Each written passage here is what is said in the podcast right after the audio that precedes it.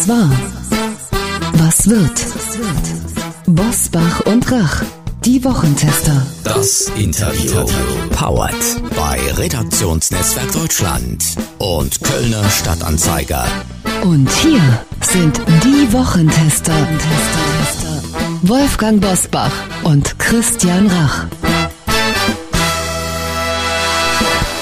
Hallo und herzlich willkommen, Christian Rach hier aus Hamburg. Hallo auch von Wolfgang Bosbach aus Bergisch Gladbach. Sie hören eine Interviewfolge der Wochentester mit Physiker und Kabarettist Vince Ebert. Warum wir beim Weltverbessern neu denken müssen, jetzt in dieser Folge. Wir bedanken uns bei unserem Werbepartner Immobilien Sherpa für die freundliche Unterstützung. Mit Immobilien Sherpa kann jetzt jede Eigentümerin oder jeder Eigentümer seine Immobilie ohne Makler und vollständig provisionsfrei verkaufen. Es gibt keinen einfacheren Weg, so viel Geld zu sparen. Ganze 18.000 Euro sparen Immobilien-Sherpa-Kunden bisher im Durchschnitt. Auch Käufer sparen übrigens diesen Betrag, was es ihnen erleichtert, zum Beispiel eine Finanzierung zu bekommen. Sie fragen sich sicherlich, wie funktioniert das? Immobilien Sherpa ermöglicht die Ersparnis, indem Sie als Eigentümer die wirklich wertstiftenden Bestandteile einer Maklerleistung zum Festpreis erhalten. Dieser Festpreis beträgt 1785 Euro und wird erst nach dem Verkauf fällig. Einfach ausgedrückt nimmt Ihnen Immobilien Sherpa alle zeitaufwendigen Tätigkeiten, die Fachwissen voraussetzen, ab und führt sie so durch den Verkaufsprozess, dass wirklich jeder seine Immobilie problemlos verkaufen kann. Verkaufen auch Sie Ihre Immobilie provisionsfrei und informieren Sie sich im Internet auf immobilien-sherpa.com Wochentester. Und das Beste, wenn Sie als Wochentester Hörerin oder Hörer Immobilien Sherpa einen Eigentümer vermitteln, der seine Immobilie mit Unterstützung von Immobilien Sherpa verkauft, erhalten Sie einen Amazon-Gutschein im Wert von 50 Euro. Hier noch einmal die Internetadresse für weitere Infos immobilien-sherpa.de slash Wochentester. Sherpa wird geschrieben wie die Lastenträger im Himalaya, also S-H-E-R-P-A. Heute zu Gast bei den Wochentestern Vince Ebert. Der Physiker und Bestsellerautor bewertet die immer radikaleren Proteste der Klimabewegung und hinterfragt unseren Ehrgeiz, die Welt zu retten. Wer glaubt, die ganze Welt retten zu müssen, der wird sich übernehmen. Aber es gibt Ideen, um sie Stückchen für Stückchen besser zu machen. Das war ein Zitat und das sagt jemand, der kein Blatt vor den Mund nimmt und ganz gerne auch mal die Gegenposition einnimmt. Lichtblick statt Blackout heißt sein aktuelles Buch, mit dem er ein Gegengewicht liefert zur Radikalität und Weltuntergangsstimmung der Klimabewegung und das mit einer Kombination von Wissenschaft und Humor. Hier ist der Physiker, Kabarettist und Bestsellerautor Vince Ebert. Herzlich willkommen bei den Wochentestern. Hallo, ich freue mich sehr. Herr Ebert, in diesen Tagen wird heftig über die Klimabewegung letzte Generation gestritten, die Rettungswagen in Berlin blockiert haben und die unter anderem Attacken auf weltberühmte Gemälde durchgeführt haben. Klimaeinsicht durch Monet mit Kartoffelbrei. Funktioniert sowas? Erzeugt das die Aufmerksamkeit oder muss man nach Ägypten gehen zur Weltklimakonferenz?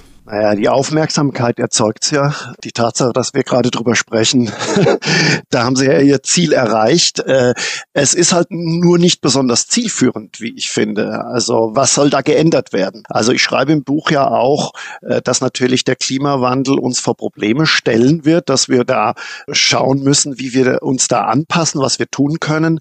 Aber im Weltklimabericht steht ja nichts von einem Weltuntergang, von einer Apokalypse, von einem Mad Max-Szenario. Das heißt, diese ganzen Aktionen sind wir zu destruktiv und sie erzeugen ja auch keine konstruktiven Lösungen. Also wenn ich nur vor der Apokalypse warne, erzeuge ich Angst und Panik. Und Panik, das weiß man aus der Hirnforschung, ist die schlechteste Idee, irgendwelche konstruktiven Ideen zu entwickeln. Strich drunter kann es sein, dass die Klimaradikalen wegen ihrer Radikalität das Gegenteil von dem erreichen, was sie eigentlich erreichen möchten. Ich glaube schon, dass da ist schon was dran zu einem gewissen Teil, weil ich versuche ja im Buch auch so ein bisschen äh, so eine Trennung zum, zu machen zwischen Klimaforschung, die natürlich objektiv und wissenschaftlich ist, und von Klimapolitik, die natürlich verhandelbar ist. Also da müssen wir natürlich, es gibt unterschiedliche Maßnahmen, es gibt auch Länder, die unterschiedliche Maßnahmen haben. Die Schwellenländer gehen mit dem Klimawandel vollkommen anders um als wir in den reichen Industrieländern. Und wenn man das miteinander vermischt, wenn man sagt, Klimaforschung und Klimapolitik ist das Gleiche, dann erzeugt man bei ganz, ganz vielen Leuten Widerstand. Und die sagen dann natürlich, wenn ein Klimaforscher jetzt sagt, wir müssen auf alles verzichten, dann sagen die vielleicht, ich lehne die Klimaforschung als Ganzes ab, was natürlich Quatsch ist. Das heißt also, mit diesen Warnungen, mit diesen Appellen, um diesen moralischen Zurechtweisungen erzeugt man bei vielen Leuten Meiner Meinung nach genau das Gegenteil. Sie haben gerade ein Stichwort gegeben, moralische Zurechtweisung. Das klingt ja schon äh, philosophisch. Gehen wir da mal in diesen Gedanken hinein. Gibt es denn Ihrer Überzeugung nach so etwas wie ein hohes Gut, ein philosophisches Gut oder ein, ein metaphysisches Gut, das über allem steht und für das eigentlich äh, jedes Mittel dann recht wäre? Also sprich diese Radikalität, ich klebe mich an den Bildern fest, an den Wänden fest, auf der Autobahn fest und erzeuge damit dann natürlich eine Legitimation weil ich es ja für die gute Sache mache? Also grundsätzlich gibt es natürlich ein ultimatives Gut, also Menschenrechte und, und Ethik, das wollen wir ja alle. Aber wenn ich äh, mir eine Geschichte raussuche, in, in dem Fall eben den Klimaschutz oder die Klimaschutzmaßnahmen und das als die absolut höchste Priorität über alles stelle und alle anderen Dinge weniger stark gewichte und Interessen und dann weiß ich nicht, äh, ob das besonders ethisch oder moralisch ist. Also ich, ich versuche ja zum Beispiel auch mal abzuschätzen äh, in dem Buch, wie viel kostet uns eigentlich Klimaschutz, um das 1,5 Grad Ziel erreichen zu können? Und da kamen Ökonomen auf eine Zahl von 5,4 Billionen Dollar pro Jahr. Zum Vergleich, das weltweite Bruttosozialprodukt äh, beträgt 85 Billionen Dollar. Das heißt also, um wirklich das 1,5 Grad Ziel zu erreichen, wirtschaftlich, müssten wir in ganz, ganz vielen anderen Bereichen so abbauen. In der Gesundheitsvorsorge, in der Bildung, in der Sozialpolitik. Und das kann es ja auch nicht sein. Also wenn wir ein Problem so hoch gewichten, dass alle anderen Probleme äh, sekundär sind, das hilft der Menschheit nicht weiter. Herr Ebert, wie entlarvt man Ideologen wie radikale, selbsternannte Klimaretter, ohne selbst ideologisch zu argumentieren? Ja, großes Problem. Wir haben uns auch in dem Buch zusammen mit meinem Lektor und mit meiner Agentur sehr, sehr viele Gedanken gemacht, um eben nicht in so eine Klimaleugner und ideologische Ecke gestellt zu werden. Also ich versuche da in alle Richtungen so ein bisschen auszuteilen. Also ich nehme natürlich auch die Klimaleugner hart ins Gericht. Ähm, ich versuche es mit Humor. Also ich versuche es tatsächlich mit einem, auf der einen Seite mit Fakten, weil ich ja äh, gelernter Physiker bin. Auf der anderen Seite versuche ich auch zu sagen, hey, man kann die Sache auch ein bisschen heiterer, ein bisschen gelassener sehen. Wir können nicht die ganze Welt retten. Wir müssen uns auf die Sachen konzentrieren, die wir kontrollieren, die wir verändern können. Also dieses große, äh, ich schreibe im Buch ja auch, wir, wir versuchen die Globaltemperatur stabil zu halten, aber kriegen noch nicht mal einen simplen Flughafen gebaut. Das heißt also, ich fordere da mehr Pragmatismus, mehr Rationalität und weniger Wunschdenken. Und das hat natürlich auch dieser Konflikt zwischen Naivität und Wunschdenken und Realität und Pragmatismus hat natürlich auch aus kabarettistischer Sicht so eine Art Fallhöhe und hat auch was, ja, unverhältnismäßig Lustiges. Aber Herr Ebert, wenn wir jetzt sagen, die Wissenschaft findet das Richtige heraus, ist mit ihrer Logik vielleicht auch in der Lage, was zu erklären, was Handlungsanweisungen sind, aber äh, kann das politisch eigentlich nicht machen. Wem soll man denn überhaupt folgen? Den Ideologen können wir nicht folgen, weil es ja ideologisch ist. Äh, den Populisten können wir nicht folgen, weil es populistisch ist. Der Wissenschaft, das verstehen wir nicht. Wem soll man denn folgen? Es ist natürlich schwierig. Also ich fordere eigentlich äh, im Buch eine offenere Debatte. Also wir versuchen ja in Deutschland gerade hauptsächlich auch politisch uns auf zwei, drei Sachen zu konzentrieren. Wir sagen, äh, wir machen jetzt Windenergie, wir machen Sonnenenergie, äh, äh Solarenergie und wir machen Elektromobilität. Alles andere technologisch, wissenschaftlich blenden wir aus, reglementieren wir, verbieten wir. Und das ist natürlich eine totale Verengung einer, einer gesellschaftlichen Debatte. Also als Industrieland, als aufgeklärte Wissensnation, äh, und das ist mein Plädoyer auch, müssen wir offen für alle Bereiche sein und diese Bereiche auch unideologisch äh, diskutieren. Also ich habe auch geschrieben, was sagt es über eine aufgeklärte Industrienation aus, wenn wir Energieformen in gut oder böse einteilen, in moralisch und unmoralisch. Energieformen sind erstmal Energieformen. Also Kernenergie, Kohle, Gas, Wind, Solar, Kernfusion irgendwann mal. Und wenn wir das nicht ergebnisoffen und unideologisch diskutieren und abwägen, was ist in dem Zeitpunkt was macht am meisten Sinn und weniger Sinn, sondern nur sagen, wir konzentrieren uns auf zwei, drei Sachen und alles andere blenden wir aus. Das halte ich für eine totale Verengung und auch nicht für besonders zielführend. Sie schreiben in Ihrem Buch, wer glaubt, die ganze Welt retten zu müssen, der wird sich übernehmen. Aber es gibt Ideen, um sie Stück für Stück besser zu machen. Kommen wir angesichts der Energieknappheit in diesem Winter mit einem Stückchen weiter? Also die unangenehme Wahrheit ist, wenn wir Kernenergie nicht wollen, dann müssen wir an Wind- und Sonnenabendtagen Kohlekraftwerke laufen lassen, was ja gerade auch passiert, lustigerweise unter den Grünen. Wenn wir beides nicht wollen, brauchen wir Gaskraftwerke, was wir auch nicht haben oder was gerade auch ziemlich schwer ist. Das heißt also, wir brauchen da einen pragmatischeren Herangehensweise. Und wir Deutschen, wir sehen uns ja gerne als die, die grünen Vorreiter, aber gleichzeitig wird alles ausgeblendet, äh, was äh, was die Welt wirklich verbessern könnte. Und das ist eben meine grundsätzliche Kritik. Wenn Sie zum Beispiel Kernenergie nehmen, das wir nicht wollen, da findet gerade international ein Riesentechnologiesprung statt. Also ein, ein, halbes Dutzend Länder versucht gerade an äh, Kernreaktoren der vierten Generation zu forschen. Das wär, sind Kernreaktoren, die mit Atommüll laufen. Die würden Endprodukte haben, das kein Endlager mehr nötig macht, weil die so wenig strahlen. Das heißt also, wir, wir steigen aus dieser Technologie aus, die die Welt wirklich zum Besseren verändern könnte und sehen uns gleichzeitig als grüner Vorreiter. Und das funktioniert für mich nicht. Frage äh, weiter an den Physiker, weil Sie da gerade ja auch eingestiegen sind. Kurzfristige und aber doch effektive Handlungsanweisungen wie Tempo 120 oder 130 auf der Autobahn, Güterverkehr komplett auf die Bahn, Besteuerung von Flugbenzin oder auch äh, in, in pragmatische Herangehensweise an den CO2-Handel.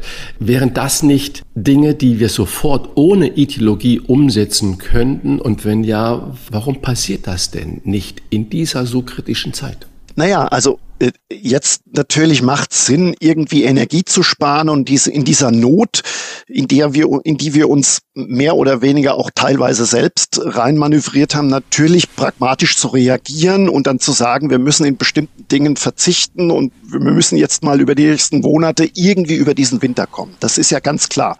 Gleichzeitig sehe ich in diesen ganzen Reduzierungs- und Verzichtappellen langfristig keine große Chance. Also wir können uns, uns natürlich in den reichen Industrieländern irgendwie leisten zu verzichten. Das macht teilweise sogar ja auch Sinn. Aber Sie müssen sehen, dass weltweit gerade hunderte Millionen von Menschen auf ein Wohlstandslevel kommen, die es ihnen, dass es ihnen ermöglicht, zum ersten Mal in ihrem Leben zu reisen, ein Auto zu kaufen, einen Stromanschluss zu bekommen. In den nächsten zehn Jahren werden 200 Millionen Menschen weltweit zum ersten Mal einen permanenten Stromanschluss haben. Das heißt, der Rest der Welt wird sich von diesen Verzichtappellen nicht leiten lassen. Und meine These ist, wir müssen denen als Hochtechnologieland attraktive Angebote machen, die ökologisch sind, dass die letztendlich ihren Lebensstil erhöhen können, um gleichzeitig die Natur oder die, das Klima zu schützen. Welt am Sonntag und das Magazin Cicero haben in dieser Woche berichtet, dass ich im März Umweltministerin Steffi Lemke und Wirtschaftsminister Robert Habeck auf die Absage an einen längeren Betrieb der drei verbliebenen Reaktoren festgelegt haben, ohne bereits eingegangene Einschätzungen der Fachebene aus ihren Häusern zu berücksichtigen. Würden Sie den beiden unterstellen, in diesem Fall war die Vernunft nicht so wichtig wie die Ideologie? Weiß ich nicht. Also ich bin jemand, der sich ungern an einzelnen Personen abarbeitet. Äh, aber was ich natürlich sehe, ist, dass die Grünen einen sehr, sehr großen ideologischen Kern generell haben. Also äh, ich vergleiche das auch so ein bisschen mit den finnischen Grünen. Die finnischen Grünen, äh, die haben mittlerweile, sind sehr, sehr offen zum Beispiel für Kernenergie, weil sie eben sagen, wir folgen tatsächlich der Wissenschaft.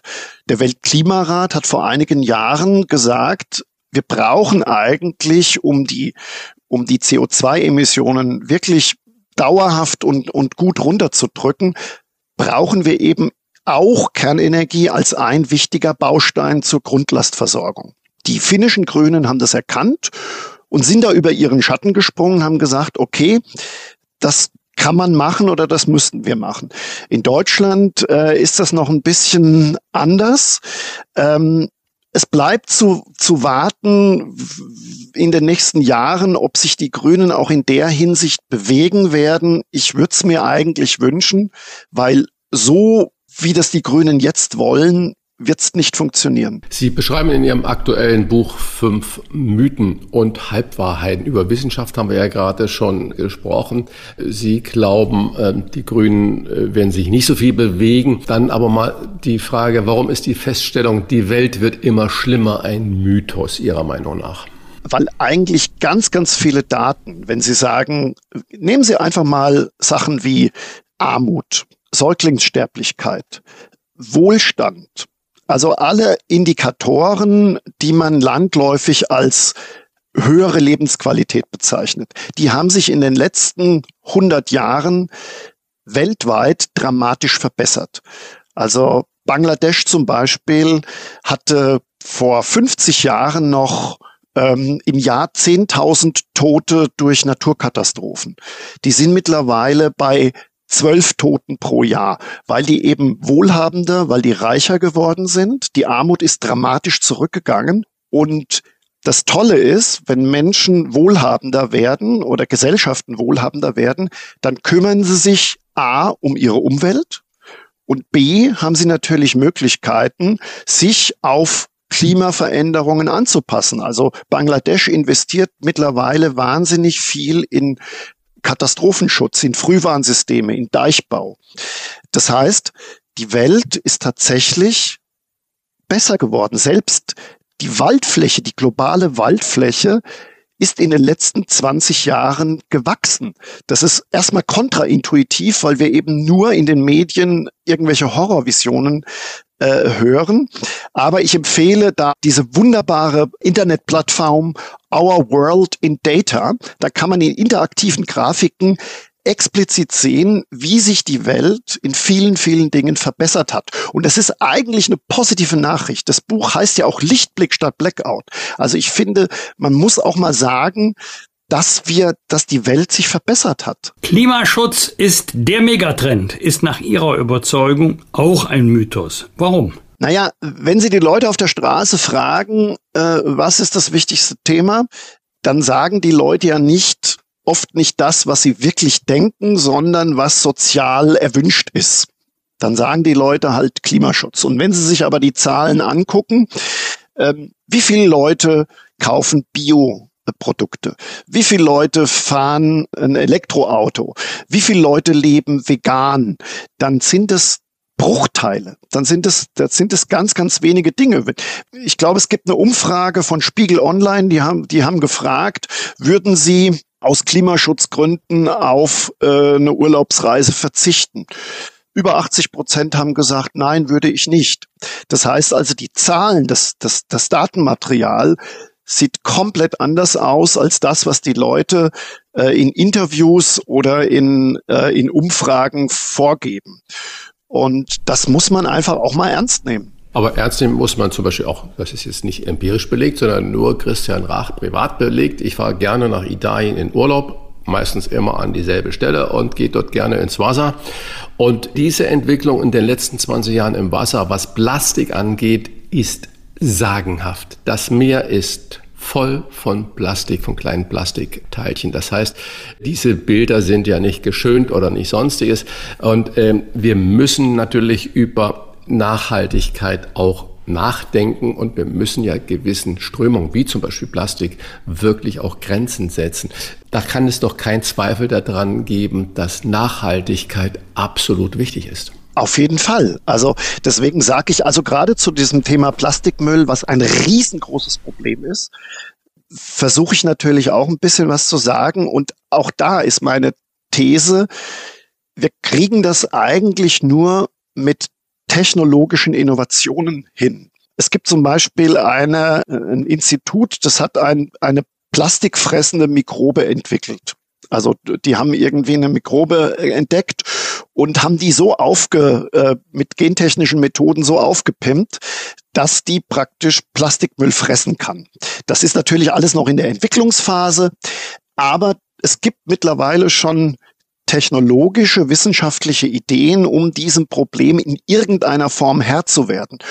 Plus, ich wiederhole mich da gerne, Plastikmüll ist natürlich immer dann ein Thema, wenn Gesellschaften sehr arm sind. Also wenn ich nicht weiß, ob ich das nächste Jahr überlebe, dann ist es mir auch egal, ob der Fluss vor mir verdreckt ist. Wenn eine Gesellschaft wohlhabender und reicher wird, in dem Moment kümmern sich die Leute selbst vor Ort um Umweltschutz. Das heißt, und wenn Sie diese Plastikmüllthematik sehen, ich glaube, es sind fünf Flüsse, die fünf, 95 Prozent des Plastikmülls in die, in die Weltmeere spülen. Und es sind alles Flüsse, in Gesellschaften, die sehr, sehr arm sind oder die jetzt erst beginnen, langsamen Wohlstand aufzubauen. Äh, und deswegen ist meine These, wir müssen versuchen, a, technologisch diese Sachen in den Griff zu kommen und b, wir müssen diese Länder unterstützen, dass sie selber wohlhabender und reicher werden, damit sie selbst befähigt sind, das Problem mit Müllkraftwerken und so weiter und so weiter mit dem Problem umzugehen. Sie, Herr Ebert, mögen den Streit gerne mit offenem Visier und rufen auch zum Selbstdenken auf. Haben Sie einen Tipp, wie das am besten funktioniert? Ja, äh, es ist natürlich schwierig, ähm, weil sie finden zu jeder bestimmten Theorie und zu bestimmter These irgendwas im Internet, was ihre eigene Theorie bestätigt. Also es ist schwer, an seriöse Quellen zu kommen, um praktisch irgendwelche Sachen tatsächlich zu überprüfen. Aber es ist nicht unmöglich. Und gleichzeitig, ich, ich komme ja aus der Wissenschaft, ich habe Physik studiert. Und das Erste, was man lernt, ist, jede Hypothese, die man hat, muss durch ein Experiment überprüft werden. Und die Weltbilder, die man hat, in die man sich verliebt hat, die muss man eben auch über Bord werfen, wenn die Zahlen, wenn die Daten bisschen was anderes sagen. Die Wissenschaft irrt sich sozusagen nach oben und es ist eben äh, ich, ich erlebe das bei Politikern oft. Man, Politiker tun sich wahnsinnig schwer zu sagen, in dem und dem und dem Punkt haben wir uns geirrt. Da haben wir aus guten Voraussetzungen, aus gutem Gewissen vielleicht was gemacht, was nicht funktioniert hat. Und man scheut sich total, ein Irrtum zuzugeben. Und ich persönlich glaube, der Politiker, der sich in eine Talkshow setzt und wirklich offen sagt, in dem und dem und dem Punkt haben wir uns geirrt, wir müssen neu denken, dem würden die Sympathien zufliegen. Zur Vermeidung möglicher Missverständnisse mit der Formulierung Weltbilder über Bord werfen hat Vince Ebert nicht weltberühmte Kunstwerke gemeint, die in unseren Museen hängen. Die sollten möglichst unbeschädigt bleiben. Lasst uns lieber Flügel bauen statt bremsen. Das sind die letzten Worte in seinem Denkanstoßbuch Lichtblick statt Blackout. Und selbst wenn man mit Vince Ebert nicht einer Meinung sein sollte, lohnt sich dennoch die Auseinandersetzung mit seinen Impulsen. Für einen neuen Blick auf das Thema Klimarettung Vielen Dank für das Gespräch von uns Wochentester und Vince Ebert. Dankeschön. Ciao, ciao. Grüße nach Wien. Alles ciao. Gute. Tschö. Bosbach und Rach. Im Internet diewochentester.de.